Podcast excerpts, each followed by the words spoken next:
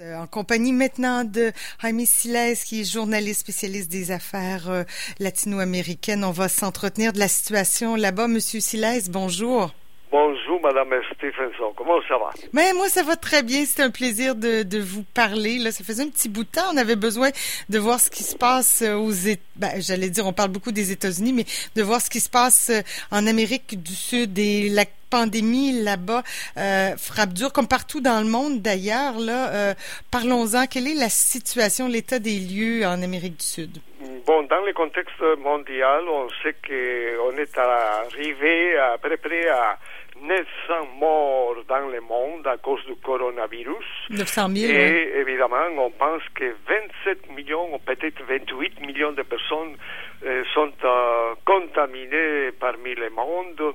Et évidemment, euh, l'Inde dernièrement est devenu un pays assez important avec mhm. plus de, de, de, de 1 million et 50 décédés, etc. Et à l'intérieur de tout ça, on trouve l'Amérique latine.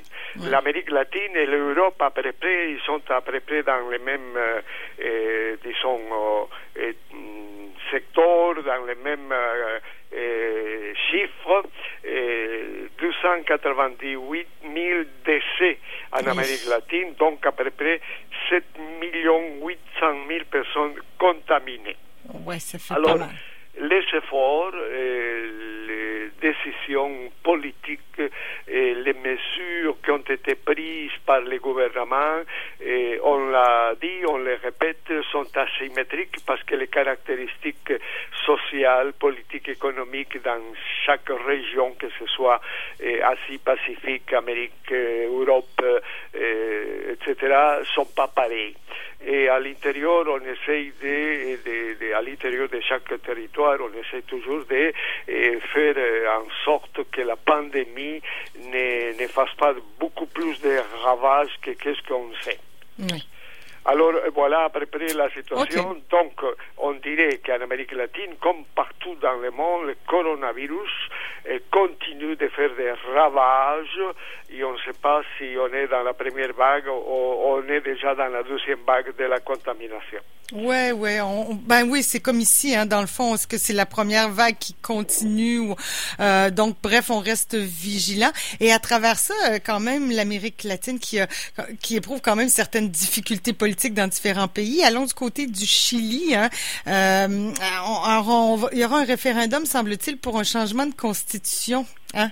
C'est un gros, un gros changement. qu'on se pose partout et sans avoir encore de réponse, c'est comment eh, on peut faire des élections, organiser des référendums dans un contexte de pandémie parce qu'on doit se préoccuper d'abord de la vie des personnes, de la vie de l'environnement, la biodiversité et aussi de l'exercice démocratique, parce que l'un ne va pas sans l'autre.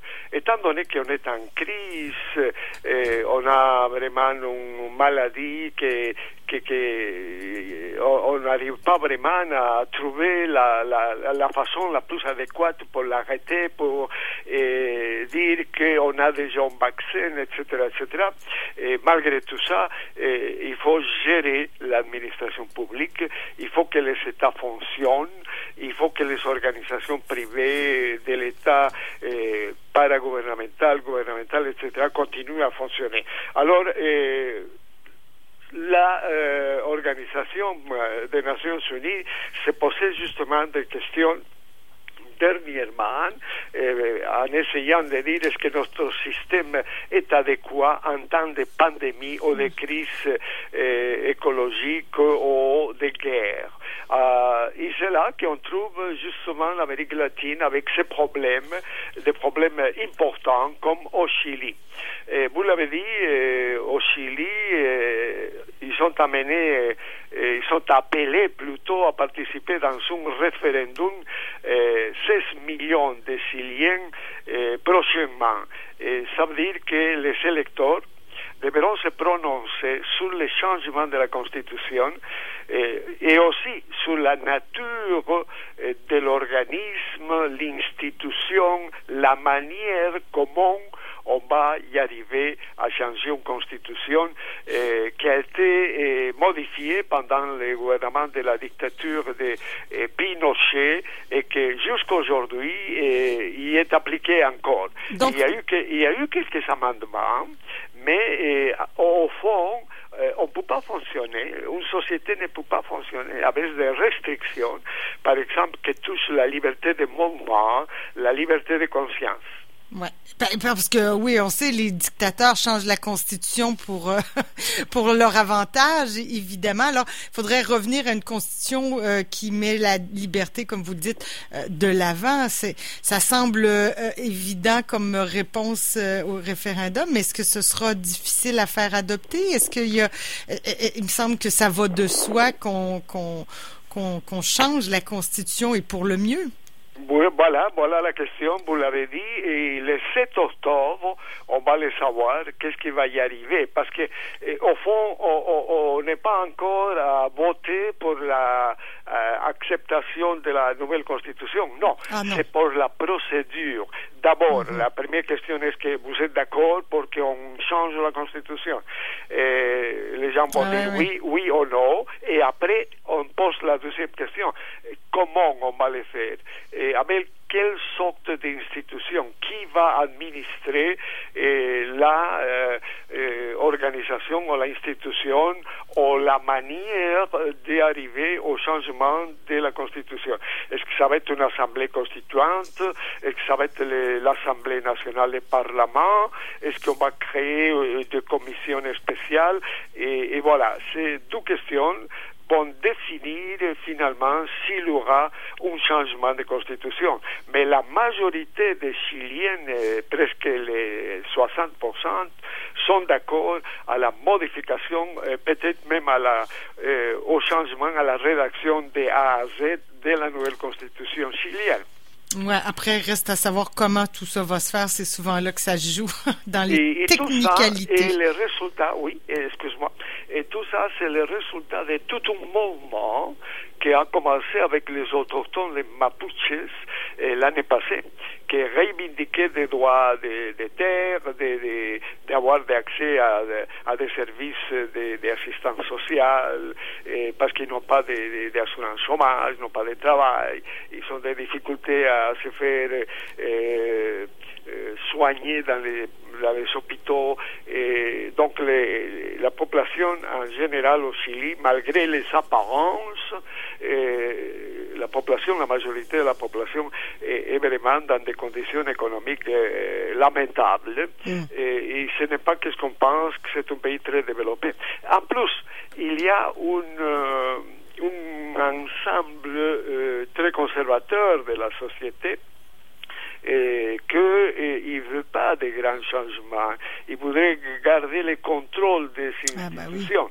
et, et, toutes les manifestations qui ont eu lieu l'année passée et jusqu'à dernièrement au Chili, des grandes euh, manifestations, ils ont paralysé les pays pendant euh, tout, deux, trois semaines en euh, demandant euh, de pouvoir aller chercher de l'argent du fonds de pension, ça veut dire euh, de, de l'argent qui est gardé pour la retraite, et parce que les, les gens n'ont pas de travail, donc ils voulaient puiser des, les fonds de pension qui sont mm. administrés par des organisations privées. OK, donc situation euh, difficile. En tout cas, les gens voteront, vous l'avez dit, le 7 octobre prochain, pardonnez-moi, pour les procédures de changement. Là. Alors, toutes les Exactement. Alors, euh, euh, est-ce qu'il va se réaliser les, euh, la participation? Oui, va se réaliser, mais il manque encore euh, à définir qui va gérer ça et comment. Et, la question, c'est à savoir si cette organisation est à l'intérieur de l'Assemblée nationale, du Parlement, est à l'extérieur, est un organisme indépendant avec la participation de toutes les, institutions euh, de la société civile et gouvernementale. OK.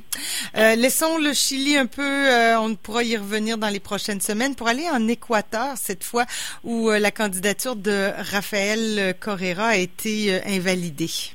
Oui, hier justement, l'organisation de la justice que s'occupe du procès contre l'ex-président Rafael Correa et 30 membres de son gouvernement et par corruption, abus de pouvoir, etc., etc., ont confirmé la, la procédure contre M. Rafael Correa et en plus, euh, on confirme, s'il y a eu la confirmation que lui ne pourra pas se présenter euh, ni cette année, ni l'année prochaine, ni après euh, pour avoir une fonction politique.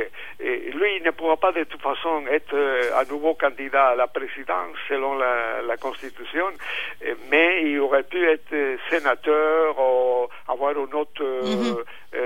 une autre possibilité d'être élu euh, euh, dans des situations normales. Mais maintenant, lui est exclu, et, disons, à vie parce qu'il y a des procédures. Mais la question à se poser... Quand vous dites procédure, euh, Monsieur Silas, pardonnez-moi, quand vous dites procédure, on parle de procédure judiciaire, légale... Exactement. Et vous touchez un point important. On dirait qu'aujourd'hui, la, les procédures judiciaires remplacent le système de répression policielle qu'on trouvait en Bolivie eh, presque de façon normale. Eh, un gouvernement qui ne voulait pas vraiment eh, avoir des relations ou, diminuer l'importance de l'opposition, il faisait la répression euh, par entremise de la police, les services secrets, comme au Chili, la DINA. La DINA, c'était un service secret qui était responsable de persécuter à tous les opposants, à toutes les personnes euh, soi-disant de gauche pendant le gouvernement de Pinochet. Alors, tandis que maintenant, on voit que c'est l'appareil de justice qu'on considère indépendant de l'État, un pouvoir euh, euh, qui doit euh, s'occuper de que tout fonctionne bien dans les, dans les normes, dans, la, dans les règles du, du bien vivre, si vous voulez est devenu un instrument qui est utilisé de plus en plus euh, en Amérique latine et ailleurs pour persécuter ou euh, annuler la participation de, de, personnes dans la vie politique. C'était le cas de M. Correa en Équateur et, c'était le cas aussi dans d'autres pays, et comme dernièrement, euh, avant hier justement, en Bolivie, on a décidé que M. Evo Morales ne peut pas être candidat en tant que sénateur à la prochaine élection du 18 octobre. Bon. Alors, euh, la justice est ce qu'est devenu un appareil euh, utilisé et instrumentalisé par l'État, euh, l'exécutif? Voilà la question à laquelle beaucoup d'organismes internationaux, Nations Unies, les organisations des droits humains, de la personne, se pensent sur ça. Ils sont préoccupés pour savoir jusqu'à la justice pourrait jouer ce rôle-là. Surtout oui, dans, dans les cas de M. Morales et dans les cas de M. Lula au Brésil et dans le cas de M. Correa, il n'y a pas eu encore de condamnation. Donc, est-ce qu'il faut les interdire ah oui. de participer à la vie nationale à, à, en fonction des citoyens mmh. pour élire ou être élu Voilà la question. Alors, il ne faut pas voir la justice comme étant quelque chose comme ici au Canada, par exemple, où euh, c'est un système partial et euh, impartial plutôt. Euh, il faut, c'est une justice à à une vitesse ou deux vitesses. Là. Oui, parce qu'on dit tant que la personne n'est pas jugée ben oui. et condamnée, il est innocent. Ouais. Alors, comment ça fait-il qu'on prend des décisions? Et c'est là que les gens se pensent, se préoccupent de l'attitude de la décision d'interdire à une personne de participer dans la vie politique de son pays avant jugement.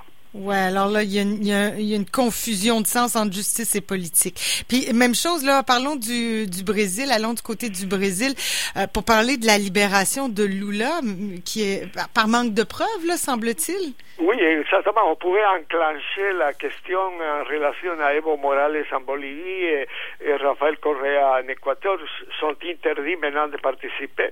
Et maintenant, M. Lula avait aussi été accusé de corruption et d'autres choses, d'autres péchés, et, comme on dit en bon français, peut-être des péchés, des péchés mignons, mais on ne sait pas. Disons corruption, ça c'est certain. mais oui, mais oui. mais lui a été déclaré innocent, manque de preuves. Mais quelle était les, stratégies dans ça?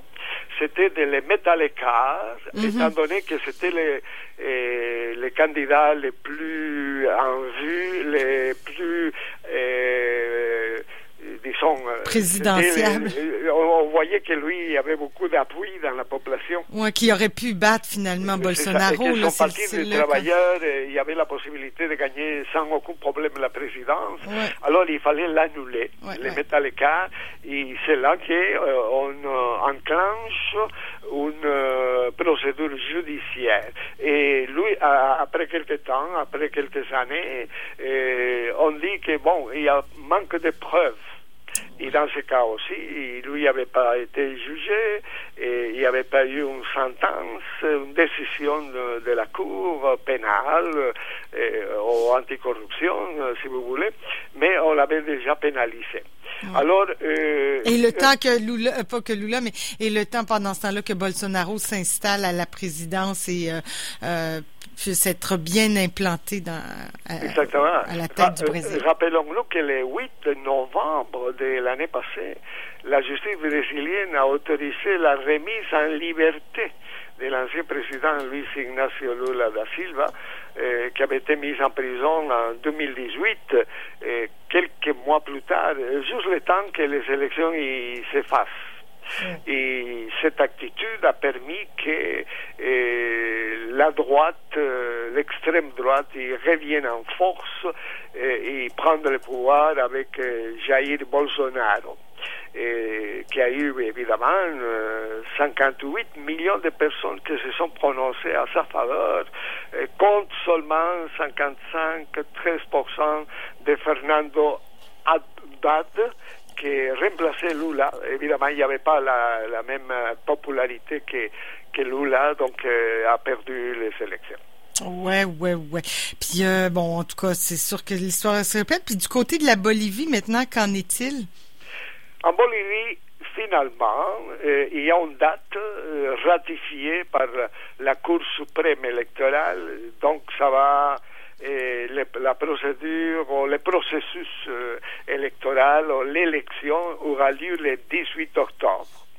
Et, bon, en fait, parce que euh, ça fait longtemps qu'on en parle des dates reportées. Depuis qu'on se parle, pratiquement, on, décale depuis le début de la pandémie. On, on joue un peu au yo-yo avec les dates d'élection. Exactement, on a joué sur ça parce que justement, il vient de sortir une publication dans laquelle on dit que la, présidente et, le gouvernement, plutôt le gouvernement de transition actuellement, il n'est pas vraiment euh, euh, apparemment, euh, ils ne sont pas vraiment euh, intéressés à réaliser les élections. Et, 68%, il y a eu des enquêtes organisées par des institutions universitaires et, privées, dans lesquelles 68% de la population pense que le gouvernement, n'y a pas vraiment intérêt à faire des élections. Donc, ils ont repoussé la date et à ce moment même, on pouvait encore changer probablement la date. Mais jusqu'à date, la date qu'on garde, c'est le 18 octobre. Et, dimanche, dimanche qui vient de passer, la campagne électorale a commencé pour tous les partis politiques. Il y a huit partis politiques, donc les plus importants euh, qui pourront avoir la victoire, ce serait évidemment euh, les partis euh, eh, communauté citoyenne de M. Eh, Carlos Mesa, ex-président de la Bolivie. On parle aussi de Monsieur le responsable du parti de Evo Morales, Arce Catacora, Luis Arce Catacora, et dans quatre régions euh, de neuf départements. M. Catagora, le responsable, euh, en tout cas les candidats à la, présidence euh, de la Bolivie, que tous les autres candidats.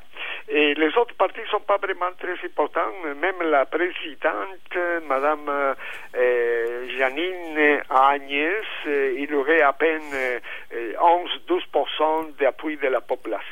Ouais, mais dites-moi donc là, on voit, on voit comment ça se passe aux États-Unis, hein, la saga avec la des élections, puis c'est le 3 novembre. est-ce qu'on est, on, on, aura des élections par la poste? Est-ce qu'on, est-ce qu'on incite les gens à voter deux fois comme Donald le fait, Donald Trump le fait aux États-Unis? Bon, voilà une autre question qu'il faut se poser.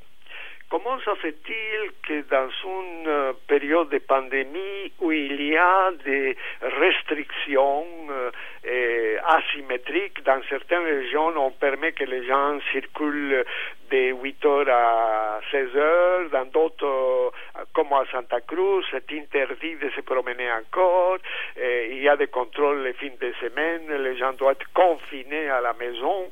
Et comment dans ce contexte où la libre circulation n'existe pas ou est contrôlée, et, et contraignée, euh, dans ces conditions, comment on peut faire une élection où il n'y a pas vraiment de services, par exemple, partout? Euh, les bureaux de poste ne fonctionnent pas partout. Est-ce qu'on les fait par Internet, d'accord Est-ce que tout le monde a accès à l'Internet? Est-ce que tout le monde a de l'électricité de l'électricité?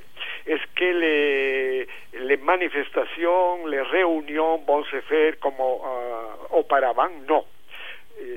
Et là, on trouve les changements importants. Cette fois, l'élection en Bolivie, ça va être une élection euh, euh, comme jamais, euh, à distance, probablement on va faire des campagnes par la radio, la télévision, par email, avec les réseaux sociaux. Et maintenant, les réseaux sociaux, ils, ils jouent déjà un rôle très important sauf que dans ces réseaux sociaux, il y a beaucoup de désinformation. Ben, ça, hein. euh, il n'y a pas de contrôle, on ne sait pas qui dit la vérité, qui, euh, qu'est-ce que c'est bon, qu'est-ce que c'est pas bon, l'origine de l'information. donc, c'est un peu c'est magnifique. technologiquement parlant, si on parle des progrès de la science et la technologie et l'utilisation dans les systèmes démocratiques, c'est magnifique, mais dans les pays où tout ça est vraiment à la merci de la question économique, la question de développement, est-ce qu'ils sont vraiment les raisons nécessaires pour utiliser l'informatique l'email, etc. c'est compliqué et on ne sait pas comment, comment il va vraiment se développer cette élection, mais c'est nouveau et tout le monde est attentif à ça. Et pour conclure, si vous voulez. Il y a beaucoup d'organisations internationales qui ont euh, annoncé qu'ils vont envoyer des commissions, des délégations ah spéciales pour euh, participer à, euh, à, la vérification, les, faire un constat de que tout ce sera une élection propre et adéquate. OK. Ben écoutez, on pourra se reparler d'ici d'ici l'élection de toute façon de bien d'autres sujets euh, qui touchent de près ou de loin l'Amérique latine. Merci beaucoup, Monsieur Silas. Ça me fait plaisir, mais il faudrait penser à la euh, préoccupation des Nations Unies pour mm. savoir si le système démocratique est encore euh, valable ou il faudrait faire des changements importants, fondamentaux pour que la démocratie fonctionne dans des périodes de crise. Effectivement, et pas qu'en Amérique latine, ça c'est international. Merci beaucoup, beaucoup et c'est un grand plaisir. Euh, à, bientôt et bonne, journée. Bonne journée. Et on se, on se met en contact euh, quand ce sera possible. D'accord. 8h24 minutes. On fait une petite pause, nous, matins éphémères, et on se retrouve tout de suite après. Vous êtes sur les ondes du 89.